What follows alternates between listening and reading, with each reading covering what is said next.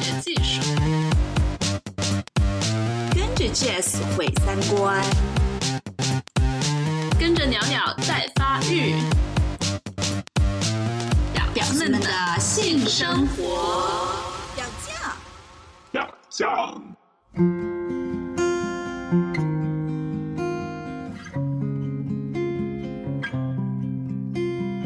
家好，欢迎收听表酱。我们这一期又请来了第五期的女王辉，呃，欢迎她。Hello，女王。好吧，没有掌声。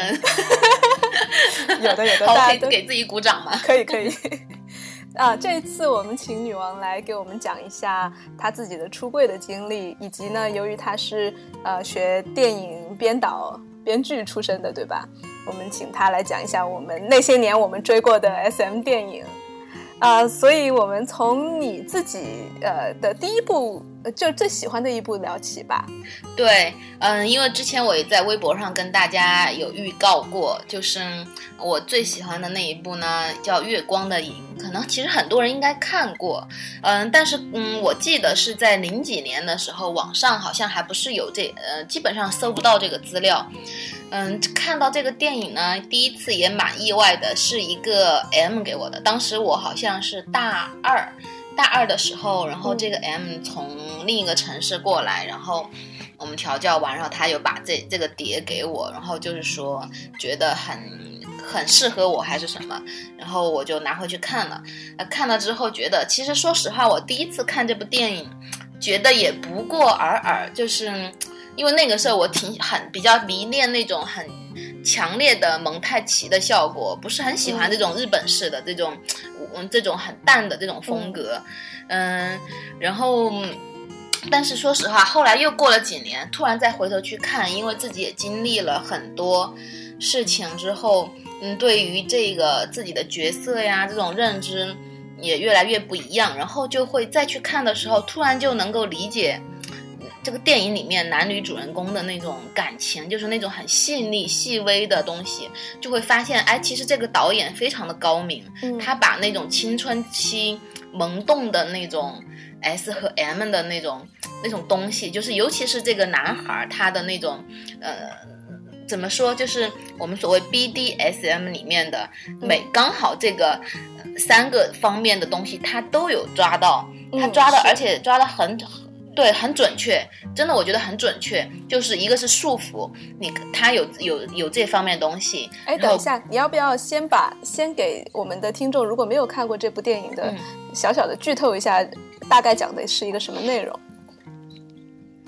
哦，对对对，好像也有一些朋友没有看过这部电影，嗯，那我也不要说的太多，但是啊，好像我们聊这个也避免不了剧透啊。对 不，过我相信我聊我讲了之后，大家应该还是会去看的，所以就无所谓了啊。那就我开始剧透了。嗯，这个电影呢，它其实就是讲的十大概是十六七岁的高中生，就是这个男孩和这个女孩，他们俩这个女孩爱上这个男孩，然后他俩在一起谈恋爱，然后结果有一天这个女孩发现这个男孩在偷偷的录她上。厕所的声音啊，在偷她的袜子啊，然后女孩就觉得啊，你好变态，然后就接受不了，于是就转而投向了另一个学长的怀抱。但是这个男孩却还一直对她怎么说，有点死缠烂打的感觉，就一直有在对他，呃还是就是想求得他的原谅吧。然后我们就发现里面就出现了一个我非常喜欢的桥段，就是说这个男孩就是说，哎，那我可不可以做你的狗？就是如果不能做你的男朋友的话，然后于是就在女孩就会觉得很奇怪啊，你还在想这么变态的东西，然后于是就在这种其实有一个漫长的拉锯战，然后女孩是一点一点接受这个男孩，接受他就是从舔脚啊、恋足啊，然后到那个。嗯，有就是的，像狗一样跟着他们，呃，在就是跟着他去逛街、约会，然后到最后，这个男孩愿意为了他的命令去做一切事情，就这样一个过程。而女孩也慢慢成长为能够接受这种感情，就是就是愿意呃热爱这种感觉吧，就是那种控制和命令的感觉。所以他其实对于我来说，我觉得。嗯他是在讲一个成长，就是说男孩也在成长，女孩也在成长，尤其是女孩的成长可能比这个男孩更多一些，所以这也是我特别喜欢这个电影的原因。就是可能对于 S 的来说，我们的内心可能是比较能够被触动到的，就是看到这个女孩的成长。嗯嗯，而这个里面有一个细节，就是男孩当呃说要当他的狗的时候，那个女孩好像有告诉他说让他让他滚还是怎么样。有好像是那一段吧，就是好像是这个女孩跟那个学长去约会的时候，然后就让这个男孩跟在他们后面，然后这个女孩就有点生气，就说我不想要你这样跟着我。然后男孩说那狗，嗯，那狗跟随主人本来就是好像那个意思就是本来就是天经地义的呀。然后你就说如果你让你的小狗半路回家去，它会回去吗？就是大概这个意思。我觉得就是男孩那种固执，其实也是很感人的。嗯，对，其实，哎，我真的很想聊这部电影的感觉，就是说，嗯，它正好触动了我心里面特别柔软的那一部分，就是这个男孩的那种眼神吧，那种倔强，他有一点倔强，但是他又很 M 的那种感觉，而且他的这种倔强不是说是那种很，他虽然开始是有一点挑衅，但其实你会看到他是一种他无奈之后的一种不得已的倔强。就是他确实没有任何别的办法去挽留这个女孩了，而且这种感觉就会让我觉得，啊，这就是我喜欢的那种，嗯，男 M 的感觉，就是他有一点点，对他又有坚持，然后他又有点隐忍，就是其实这个男孩真的是隐忍两个字，我特别喜欢，然后他那种痛苦，其实。怎么说？其实我们说的他的倔强，其实某种程度上是来自于他的痛苦吧。他其实非常希望女孩能够接受他，然后女孩又不接受，所以他只能一次又一次的去求。但是就是这种很虐的过程，然后是我特别喜欢的。对，而且里面也有呃绿帽的情节。嗯，对，而且呃，而且说起来，那个真的是我见过的拍这种情节拍的比较美的。呃，一个桥段就是女孩第一次跟这个学长做爱的时候，然后把这个男孩关在那里，让他，对对对，然后把他绑起来，然后让他在里面能够感受到和听到他们做爱的声音啊，他们的场面。哎，反反正我没有觉得很很变态或者恶心，我反而觉得很美，就那个感觉真的。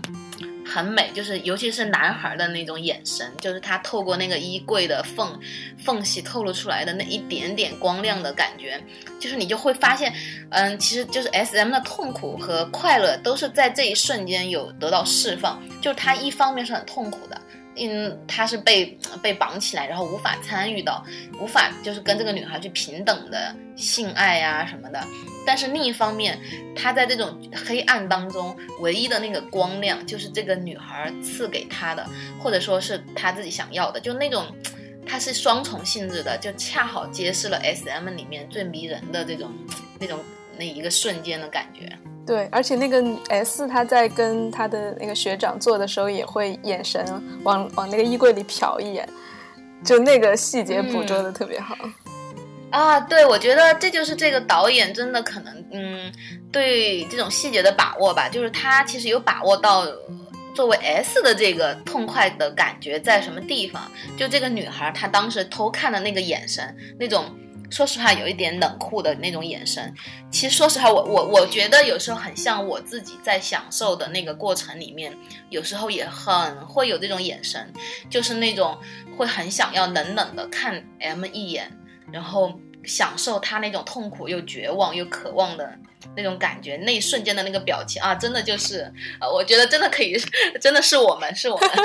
嗯，但我可以想象，很多人如果是冲着什么重口味啊，冲着那些什么，呃，想象中的 A 片里面的 SM 去看这部片的话，可能会有点失望，因为它首先节奏很慢，呃，画面也比较就是性冷淡风的感觉，呃，而且。对，也没有那么多刺激的场面，但是我觉得它真的是特别美，而且，哎，这个电影是哪一年的？呃，一九九九年。对，我们经常就感叹说，现在的电影世风日下，就拍不出来当年那么，就越来越越来越直白吧，就这种含蓄的美，而且这种日本就或者是亚洲的这种美跟。呃，西方特别直接表述的那种呃羞耻呀，或者是呃那种东西控制束缚还不太一样。嗯，其实，嗯，这一点其实你看，它恰好有有一种含蓄，就是这个东西它很有意思，它能看到，你能看这个片子，我觉得它真的是恰好代表了一种东方式的我们这种儒，而且尤其是有儒家文化、有这种等级文化的这种社会。我在这种，尤其日本是典型的代表，它整个社会很压抑，然后对人的束缚是很严重的，所以人们就是他们的那种 S M 是非常压抑的那之后的释放。我觉得跟西方人的那种 S M 的感觉真的挺不一样的。嗯，你像日本人和韩国、中国，我们的很多 S M 的文化里面，嗯，经常强调的有那种。嗯，对羞辱的感觉，尤其是对于等级羞辱的这种感觉，嗯，是很强烈的，就是有一种呃，对于现有社会次序的一种颠覆也好，或者是反叛也好的那种感觉在里面。但是你看西方的 SM 里面。大多数人就算是在接受调教，但是他的那种整个的人的体态啊，什么 M 跟 S 其实是比较平等的，是比较接近于平等的，就没有这么严苛的这种就是所谓君臣关系的感觉在里面。我觉得这个是有一点区别的。其实你看大部分的嗯东方和西方的这种 SM 电影都有明显的这种代表性。嗯，当然也有一些呃西方的片子，它也有一也有这种嗯含有强烈的这种羞。羞辱感在里面，但是我觉得他那种羞辱是基于一种嗯性本身的身体本身的羞辱，而不是一种就是像我们这种东方式的有类似权力关系的这种嗯非常怎么说等级君臣的这种这种关系的点那种反叛在里面，这个是挺挺不一样的一个感觉。我觉得差距可能没有那么大，因为在西方也有很多，比如说那种 CEO 啊，或者是生活中呃非常。权威的人，他到了 S M 关系里面，可能是一个呃臣服的角色，这里面可能也有一些颠覆，呃，而且他们呃，比如说平时也有压抑，就是基于宗教的原因啊，很多时候觉得呃也无处释放他们的欲望，所以这一点上可能也有相通的地方。嗯，其实当然了，整体来说，我认我也觉得其实相相似的地方肯定是大于这个不同的，嗯，只不过相对来说吧。像我就比较喜欢看东方的片子一点，然后，嗯，呃，西方的片子是一般用来撸啊撸的，不知道不知道大家有没有这种感觉啊？我是觉得，对对对，就是对性爱啊身体的表现力会比较，嗯，比较直接，比较强烈一点。而像我日本的片子都比较，嗯，相对来说吧，比较精神上层面上的东西可能会更多一点点。哎，那我们回到你刚才说出柜吧，因为我们一般说出柜都是呃同性恋呀什么的出柜，然后你说你身为 S 也想跟人出柜，呃，是一个什么样的感觉心态？嗯，其实可能因为从小太孤独了，因为我在 SM 方面觉醒的比较早，就是从很小的时候，小学的时候就。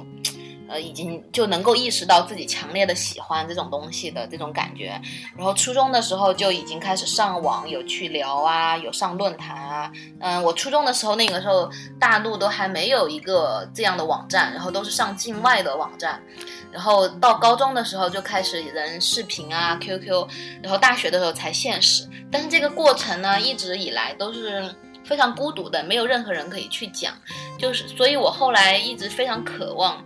非常渴望，就是能够得到身边朋友的认可吧。就是我觉得是希望作为一个普通的爱好，一个正常的取向性取向去被认可。所以我后来当然还有一个私心，就是我也想让身边的女女性朋友跟我一起玩，这样就可以多一个伙伴呀，然后可以可以分享。所以就慢慢的就尝试了很多次向别人向别人坦白我的这个取向。嗯，一般会接到什么样的反应呢？嗯，在这一点上，我感觉我看人还是蛮准的。基本上我的朋友都没有说觉得不可接受呀，或者或觉得很反、很很变态呀这种反应的。基本上大家都是哎觉得哎还不错啊，还可以。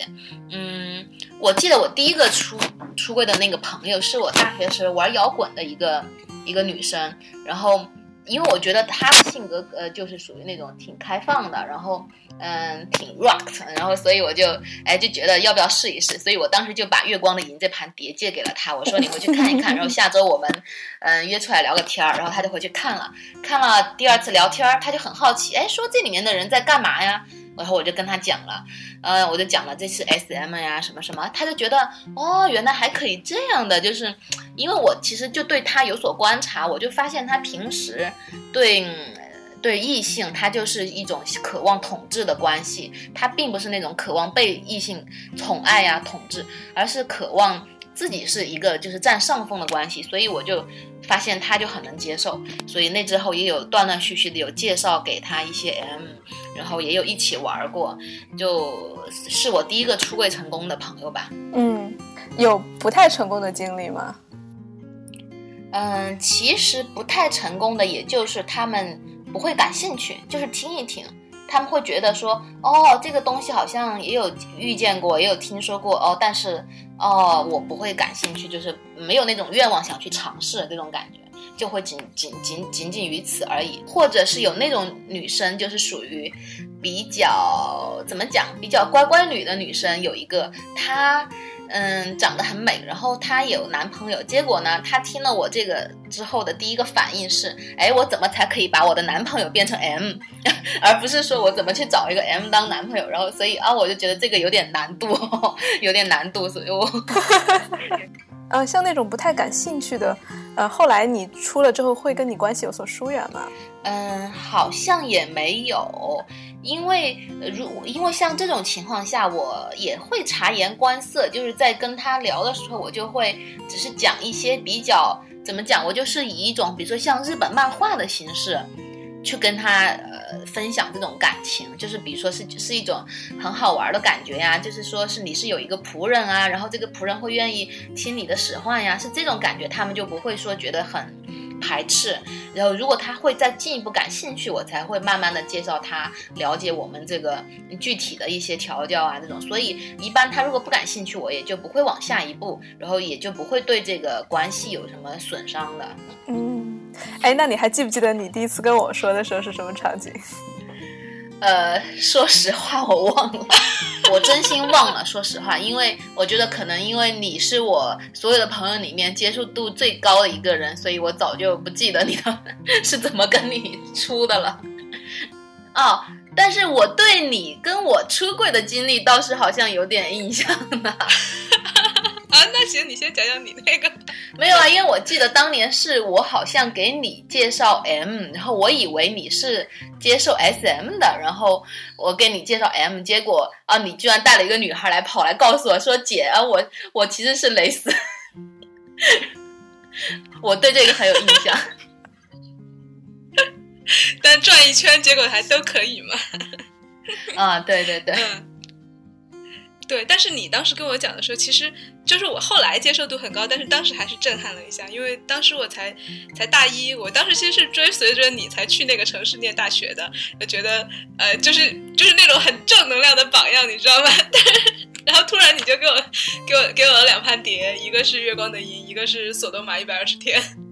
然后当时但是主要是我我震撼到我不知道把那两盘碟放在哪儿，我在宿舍跟人住嘛，我就不知道。就藏不好，但是也是说，嗯，第一遍看《月光的银》的时候不知道在说什么，然后第一遍看《索多玛》的时候当然是很震撼，然后弄得震撼的我直接就跑到操场上面跑了两圈儿，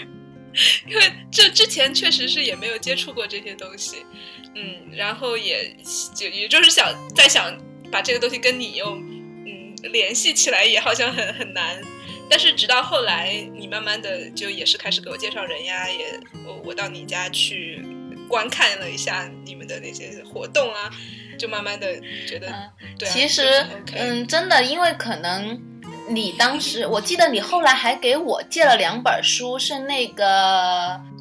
对，黑暗的左手和一无所有。其实当时看那个，我我也觉得，其实你对这个，嗯，我们对这种性别呀和社会的关系的这种思考啊什么的，哎，我就觉得你你其实真的是，呃，超超出了我的想象。我没想到你也会很关心这些，所以从那以后就慢慢的会就更加肆无忌惮的给你安利。嗯，对。那你为什么会当时给我安利索多玛呢？而且这两部差别真的好大哦。对啊，因为我觉得，嗯，正好啊，你看《月光的银》是一个非常含蓄的，它是走这种 DS 风格的控制系的这种感觉，嗯，就是走比怎么说？我用我们现在话说就是走心心炉这种感觉。然后，嗯，《索多玛一百二十天》呢，则是那种极端的追求刺激、感官刺激，非常的血暴力和血腥和，嗯。极致的感觉，我觉得，嗯，如果要了解 SM，应该是要从多方面去了解吧。我不希，我不希望，嗯，就说一一开始就给你一个印象，然后你就会沿着这个印象一直走下去。这样的话，感觉有点，嗯，不客观。就是我觉得是希望你能够自己去选择你喜欢哪哪一种风格。你想的倒是很全面，然后一一次性抛给我。哎，真的，我那段时间，我觉得我。当时交女朋友有一方面是这个原因，就是我虽然觉得这个当时是可以接受，但是觉得啊，男人怎么就这样啊？就因为你老给我介绍男 M 嘛，然后那些 M 都就那个时候我还没有说特别想要控制他们的感觉，而且就他们就。在我们不想要的时候，就非常的黏我，而且也有点死缠烂打的感觉。在那个时候，我就特别排斥，我就觉得还是嗯，跟女人在一起吧。啊，确实是因为那个时候我考虑的也真的是没有那么多，因为嗯，很多 M 都不太懂得这种分寸。如果 S 自身的这种控制力度不够的话，M 就会很强烈的在那反弹，然后就会主动的这样那样的，所以就会让人。没有办法，这个确实是一个，其实包括很多新手 S 也会遇到这种状况，也是我觉得可能这这个是也没有办法，这是现状就是这样的，嗯嗯，但在那个时候，我也就是开始意识到这种 S 和 M 之间的微妙的关系，因为你看起来 M 在低三下四的求你，但是他其实是。呃，欲望非常强，然后他他的表达欲，他的呃想要你，就是他很坚定，知道自己要什么。呃，他在这种死缠烂打的过程中，虽然让我有时候有点反感，但是我会很佩服他们这种，他其实对自己呃的控制力是很强的，其实也在控制 S 方。所以在当时，我心里面其实不太想被他控制，所以我也就比较对对他。嗯，是的，其实我觉得，包括我在实践的头几年。也有这种困惑，就是，嗯，觉得总是被 M 的欲望在控制着走，就是他们总是在推着你走的感觉。他总是会说：“哎，主人，嗯，就是你会嗯穿丝袜吗？然后你会喜欢高跟鞋吗？然后你会嗯打我吗？然后怎么怎么样？或者他会很主动的去表达很多很多东西。其实这些很多东西都不是我们想要的，或者说这些东西是我们想要的，但是并不是以这种形式。”就是以他主动的形式去做的，对，是吧？我觉得我们都是这种，嗯，其实很多 S 之所以后来被这些东西弄得很反感，也有一方面这种原因，就是他没有说真的感受到自己的那个掌控力、那种权力的感觉。嗯，那你后来呢？我后来就慢慢的从一个懵懵懂懂的小 S，然后一路狂飙，然后就一直。一直在进化，一直在进化，然后一直在摸索自己喜欢的方式和如何跟 M 相处之道吧。就是说，所以我觉得我这些年来都没有白白浪费光阴。就是我现在觉得我基本上已经能够一眼就能分辨出哪个 M 是我想要的那种，哪个是。他说的哪句话，我马上就能感受到，哎，这不是我想要的。然后就是我我，而且我觉得能够有那种控制力，就是如何控制，就是推着 M 走，而不是让 M 推着我走。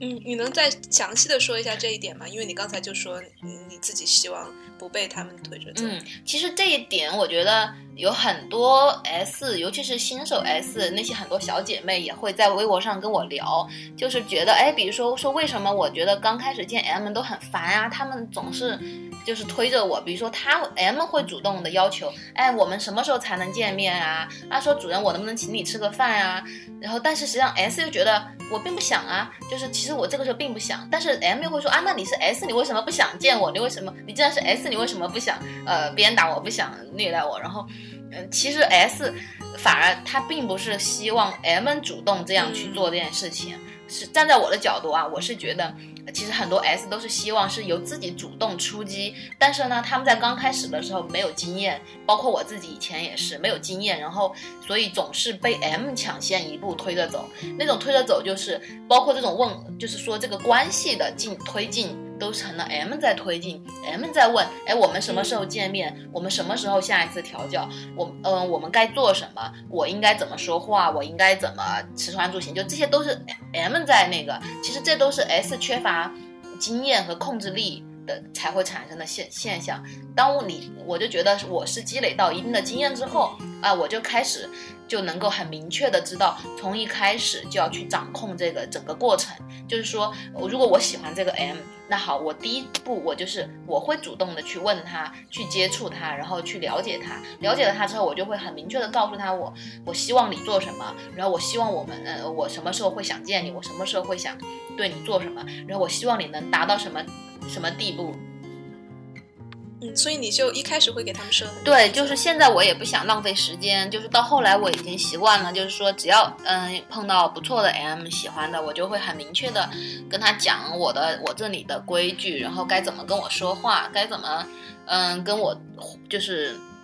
怎么说回答的方式，还有嗯一些推进关系的方式。我都希望不是 M 来说，不是 M 在那主动问我，哎，我们应该干什么，而是我告诉他我们下一步干什么。这个就是这个过程是，我觉得是真的是需要 S 自己去掌控，你才能体体会到这个权力感。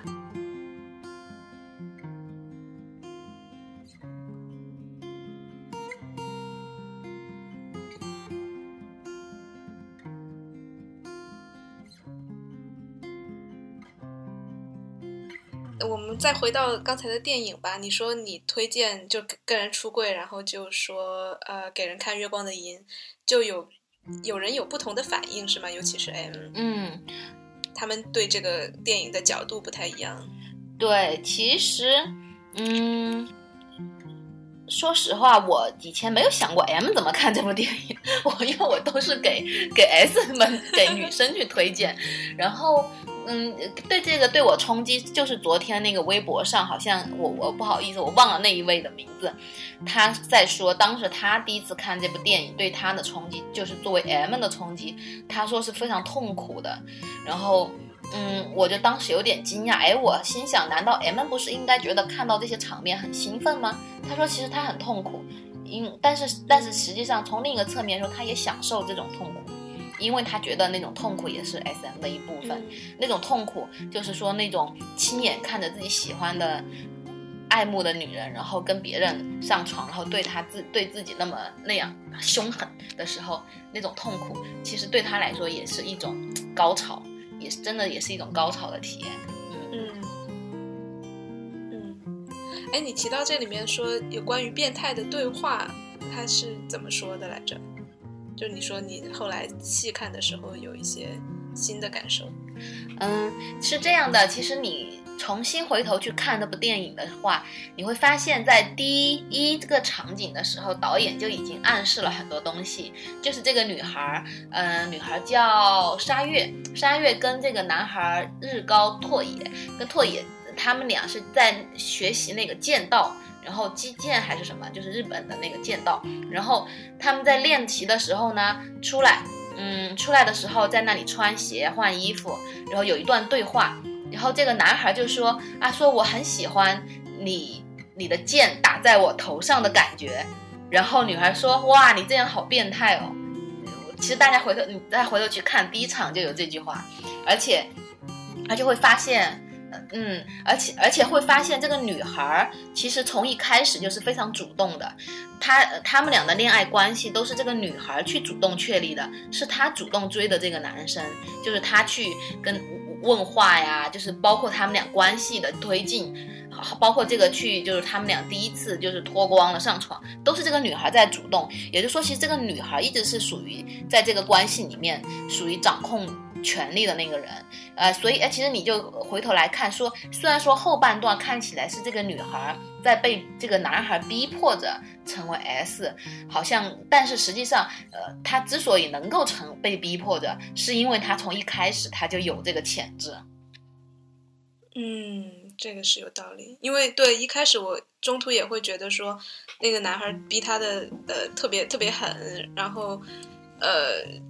对，就是他，他很挣扎，他有很多纠结，但其实对他最后还是，呃，就越来越得心应手，就很上手，直到最后，对，就不要剧透了。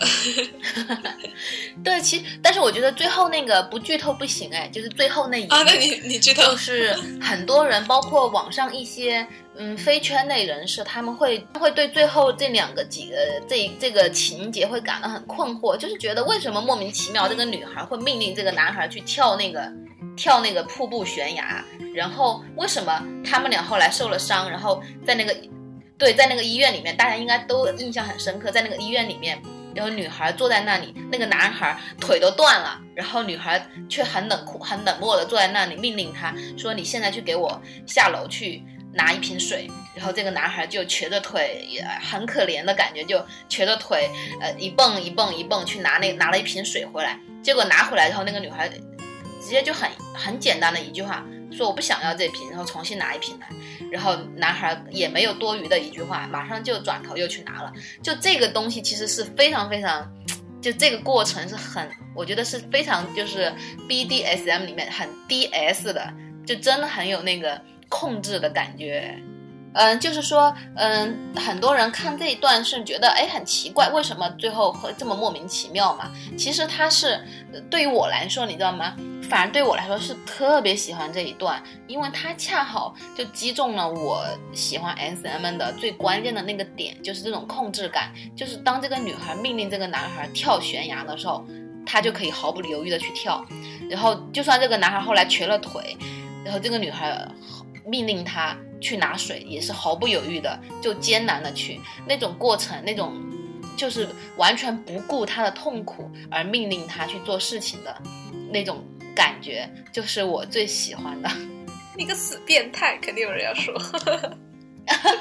对啊，我就是小变态。对，哎，而且就是，尤其是最后那一幕，那个女孩，嗯，那个男孩瘸着腿，他们在山坡草坪上吧，然后就。躺在对对对女孩怀里，就真的是有那种嗯达到新的呃融合的感觉。嗯嗯，好像当时有一个细节我不太记得了，就是最后他们坐在那儿的时候，那个女孩好像还说，哎，说好像是有个小虫子咬她胳膊了，还是怎么了？然后这个男他都自己都不动，然后都是让这个男男就是让这个 M 去给他打这个虫子还是挠怎么的，反正就这个感觉你知道吗？就是。还真的挺，真的挺有那个控制的那种感觉，就是真的是很主仆的方式。嗯嗯。哎，那我们再聊聊另外一部吧，就是我自己很喜欢的《安妮的惩罚》，是呃一九七五年的一个美国的片子。我就现在感叹，就是当年的可能呃政治正确啊还有各种审查呀没有那么严的时候，居然一部它不是 AV，但是就能拍出。还蛮多限制级的，就很很露骨的一些画面的，然后整个画面也超级美。它也应该是在拍在法国，在巴黎拍的一个故事，然后简直就是巴黎的风光宣传片。对我看了之后也觉得啊，真的很美。关键是他对那个调教的场景把控的非常好，是我认为是我所见过的所有的 S M 主题类的电影里面对调教场景的控制。度就是控制的最完美的一一部片子吧，真的，我觉得都可以看的这，就是他的？具体的那个场景，尤其是我印象很深刻是他们当时回到家，然后第一次在家里，然后让那个女 M 就是呃脱脱光衣服，然后过来举起双手被鞭打的时候，那那个场面，非呃就是镜头的调度啊，那种光线啊，还有他的整个的这种呃演员的这种表表演都非常的完美，我感觉是真的很漂亮。其实推荐所有的朋友都去看一看，嗯，你都可以看这偏鲁的。就剧本来说，嗯，它首先是一个跟《月光的》差不多，它是一个完整的叙事，传统叙事的手法，然后。再看它的影像啊，它呃很注重这种画感、画面的感觉、镜头的感觉，包括光线的运用，其实都都还蛮有那个年代的质感。嗯，最关键是他对调教的场面真的拍的，我认为秒杀现在一切的 A 片，真的。对他当时可能也不是从一个 A 片的角度，因为他真的叙事很完整，而且有有起伏、有转折。然后呃，中间的一些线索也非常的，嗯，就是细节把控的很好吧。基本，尤其是我非常喜欢里面他对这个女，就是安妮这个人吧，安安对他的这个描写，就是他的那个欲望的感觉，身体的美感度真的是有的。嗯，但是说实话，他也有一些美中不足吧，就是比如说安跟这个女主人的关系，他其实并没有。他基本上，他们整个三个人的关系是超脱于这个社会之外的，是没有这种社会感。对对，是缺少这种，基本上是缺少社会情境的。就是虽然他一些活动是在那个室外进行的呀，但是但是其实这个东西放在任何一个时代都差不多，你看不出来它是这种社会的这种感觉。当然，这个纯粹是吹毛求疵了。我觉得还好哎，因为我能够看到，就是说，至少在那个年代，而且他们都是美国人，呃，在巴黎生活，肯定都是，呃，一开始就进入上流社会的一个呃社交场合，就是至少能够看到那个男男的好像是一个作家，呃，然后那个女主人是一个也是上流社会的一个人，然后这个安安的话，好像他中途不是有去买书，我我猜可能是一个学生。呃，就是可能也有一些这样的这样的环境在里面吧。我觉得这部片子就是它能很能展现出两个女人，呃，对自己想要什么很清楚，然后同时在他们的主奴关系里面邀请另一个男人进来，看起来是像在当 S，但是也是一一个给配，同时也是配合他们的一个一个人吧，就是他们知道自己要什么。嗯，其实从这一点来说，确实也是，嗯，我也蛮喜蛮喜欢这种看他们的这种，哎，这种就是呃，其实很多时候会觉得这个男的只是一个他们在满足呃在满足这两个女生女的的这种呃一个工具的感觉，其实有一点像我们 反过来想，有一点像我们说很多女 S 不过是男人们满足的一个工具，有点类似这种感觉，对。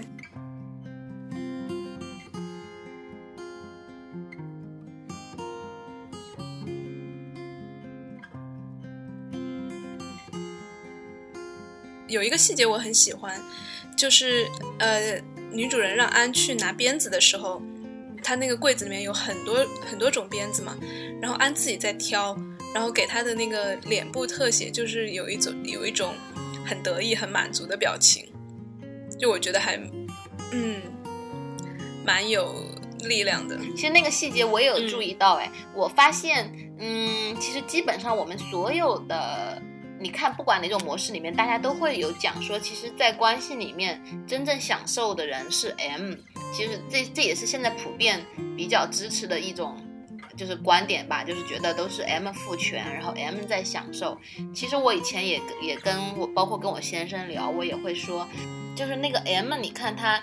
其实他那种得意啊，他的那种。嗯，享受的感觉，其实包括在我，我觉得我的调教里面，我也能看到好多 M 都是有这种感觉，就是他一方面啊又很痛苦，一方面又啊很享受。其实这是一个，这是 SM 的魅力所在。但是另一点也是说，嗯，我们通常都很注意，就是说大家都觉得一提到 SM，首先的第一个感觉是，都会觉得这个人是 M，就是我们。都觉得 M 才是这个活动的主体，就是受虐的这一方。嗯，很少说在文这些大家这种认知里面，很少说一说到 SM 会会会觉得这个人首先是个 S，就是是施虐的这一方。这也是一个可能我们这个文大家这种文化里面嗯普遍的一种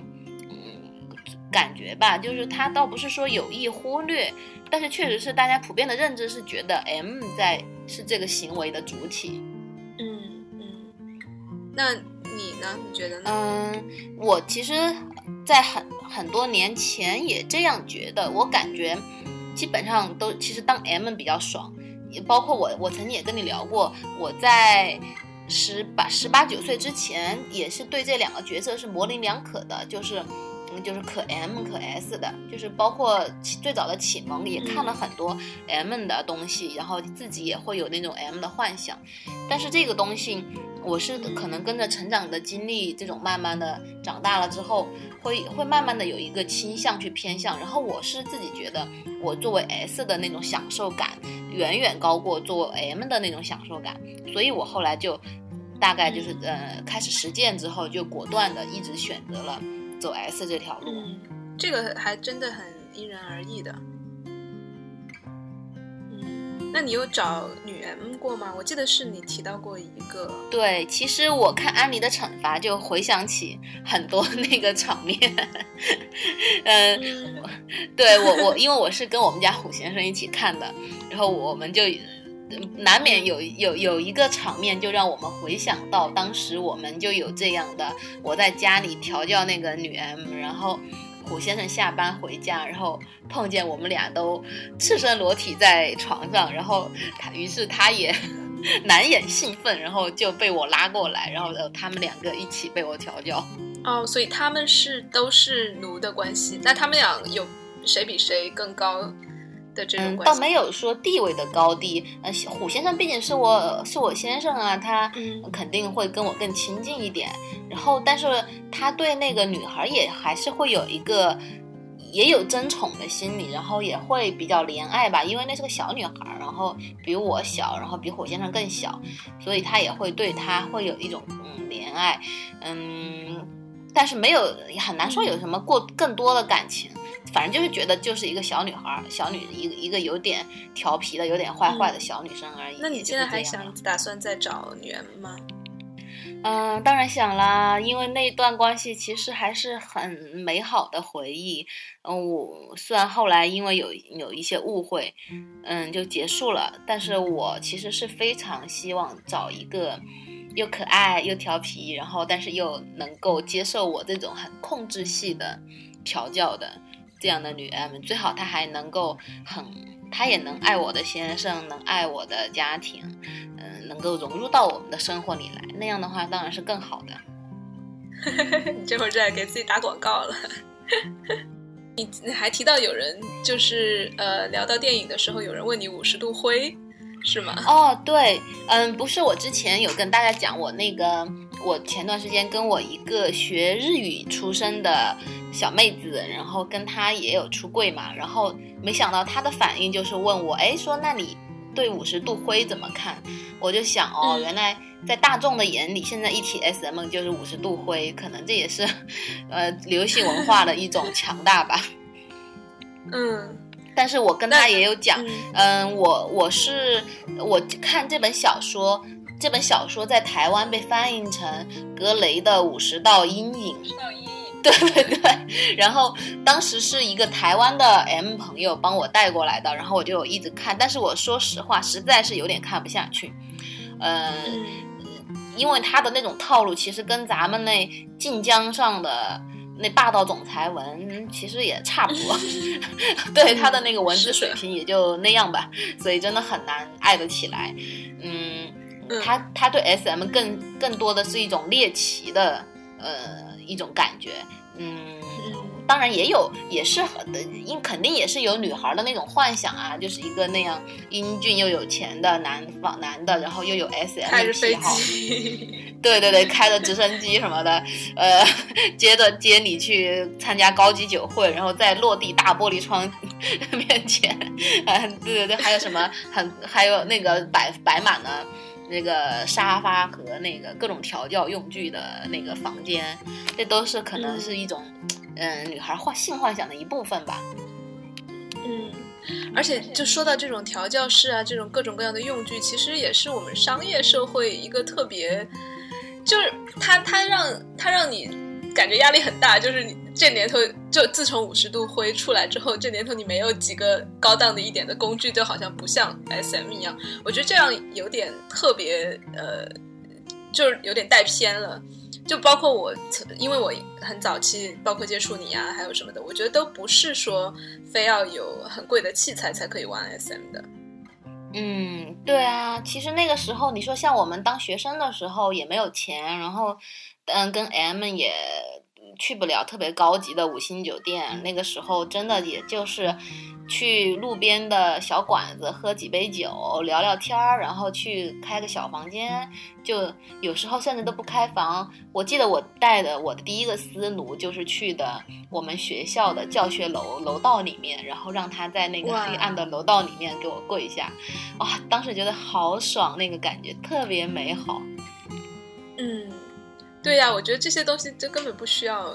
花钱，不不是一定要花钱。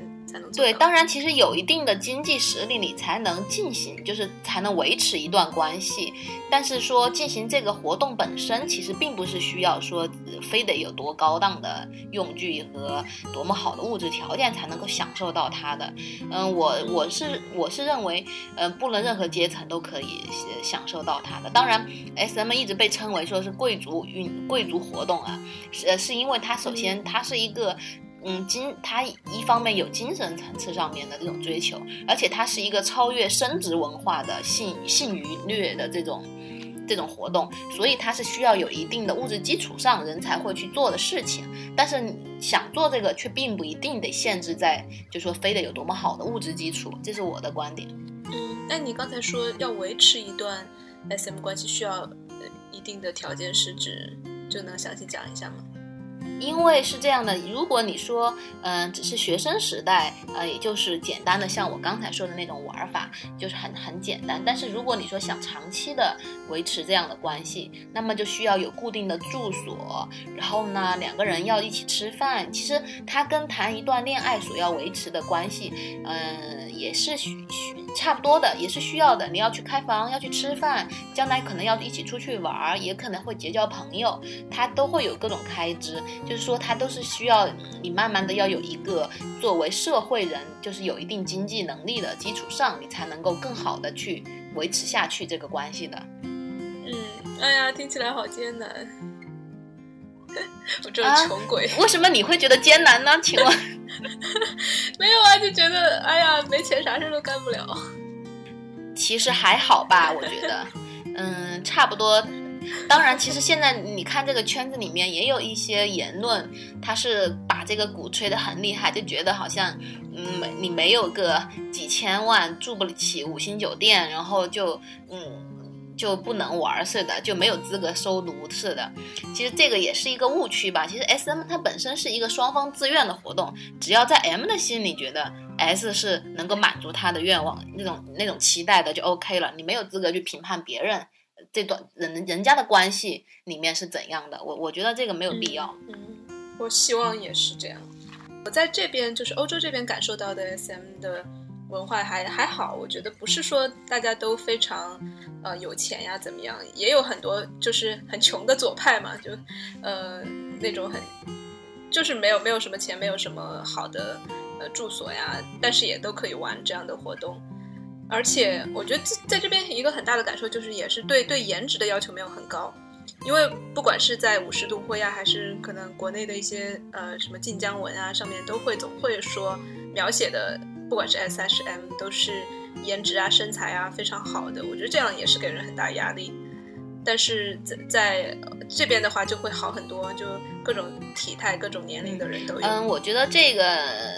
其实，嗯，这个不光是 S M 圈子的问题，这是整个文化的问题。嗯，你比如说，你看美剧，美剧里面的演员他是高矮胖瘦，什么人都可以当主角的，他对这个颜值没有很大的这种要求。但是你看我们现在国内的，呃，影视剧，它你你没有一个这种偶像般的面容，你是无法跻身就是一就是一线圈，就是这个演演员圈子的。这个这个也是一个不同吧，就是嗯，比如说像美剧，它已经走到了非常就是注重内容而不再是表面形式的这种阶段了。但是我们还比较流于形式，都是要高颜值，要非常漂亮的布景，而且布景的那种漂亮，并不是我们所谓的嗯多么好的审美，就是一种非常浮夸、非常商业式的那种审美方式。其实它都，我觉得这是一个普遍的社会的现象，倒不是 S M 圈独有的。是。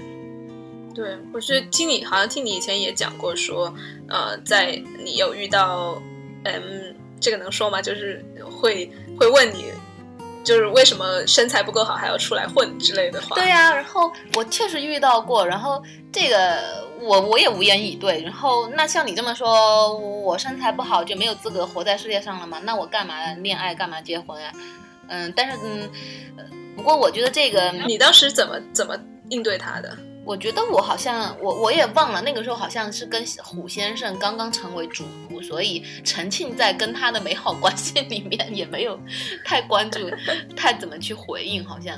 嗯，但是我觉得这种焦虑，就是这种对于女 S 相貌和外在的这种焦虑感啊，其实是普遍存在的，而且不是说只是现在才有的。嗯，因为我我我感受到，你看，比如说像微博上的圈子，凡是那种嗯粉丝比较多的，他都是比较爱 PO 照片啊，有比较好漂亮的外表和身材，愿意露的。嗯，但是呢，也有一些人呃喜欢 SM，像我像我有几个玩的特别好的 S。姐妹，嗯，就是神秘，还有斯嘉丽大小姐，还有朵爷，我们这几个都是属于那种普普通通的生活中的女人，然后，嗯，颜值不算多高，六七分，然后，但是我，但是，哎，不过像神秘有大长腿，我们经常取笑她，但是我觉得我们都是属于那种比较，嗯，比较生活化，不是像他们想象的那种，就是平时就是那种。穿着高跟丝袜，然后大皮裙，然后 大大皮裤，对对对，不是那种，我们跟那种真的形象差得很远。嗯，所以我只能说很抱歉，我不是你想象中的那种形象，我就是一个很普通的生活中的人。我也不愿意刻意去营造那种形象。嗯，这只是说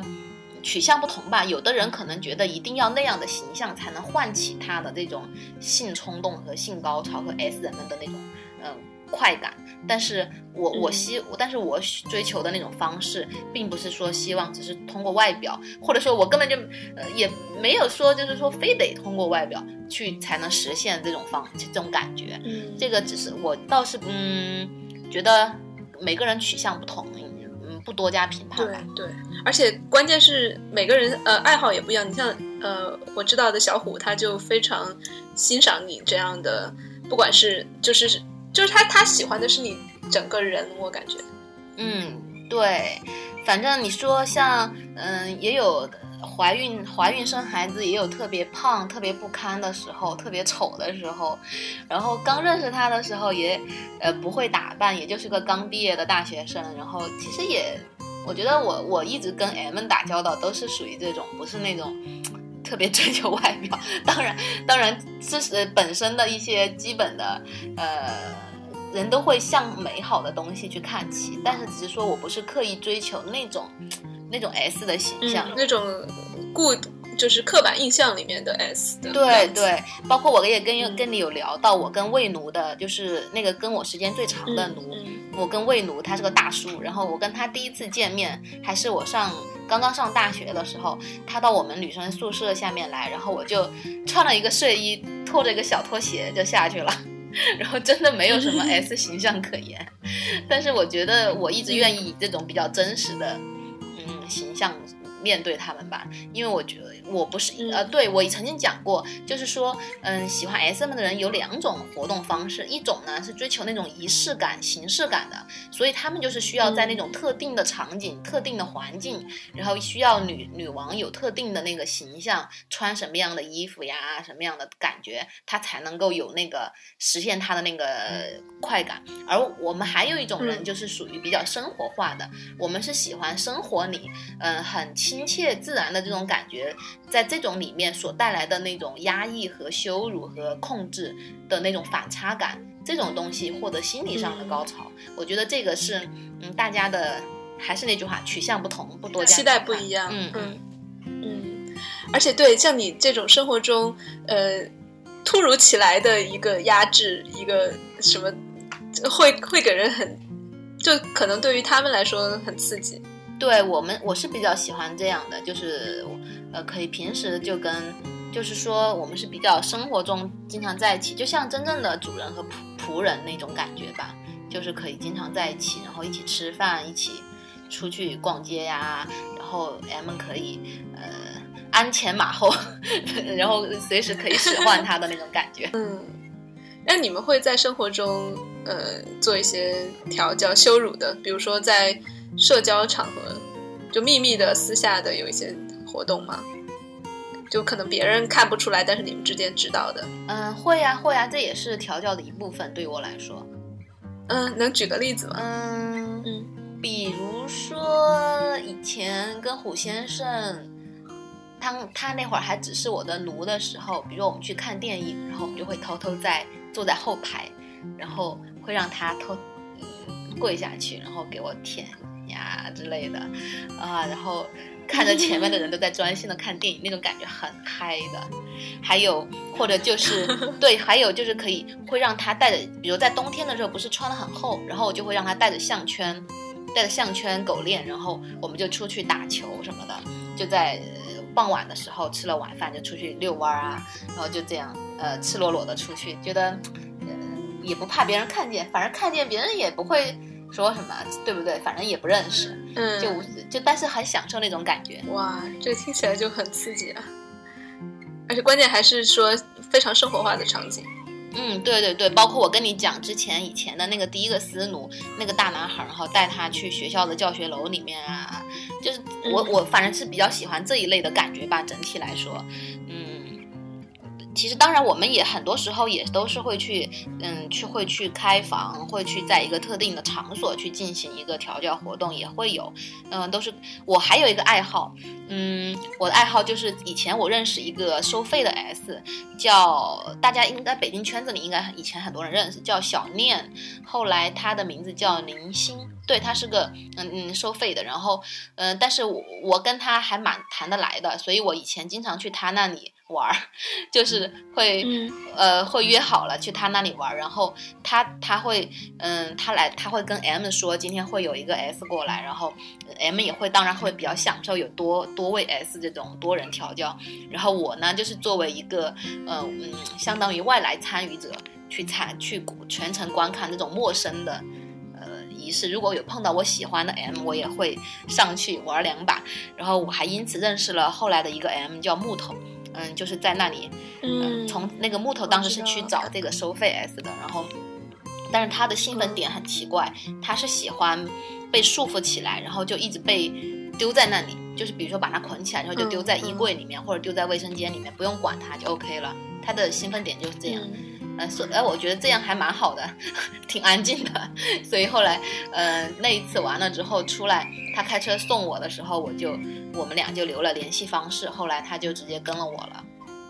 那好吧，我们今天就聊了好多，那我们就下次再有机会再请辉来做客我们的节目。呃，今天就到这儿吧，我们下期见，拜拜。嗯，拜拜。欢迎到荔枝 FM 收听我们的最新节目。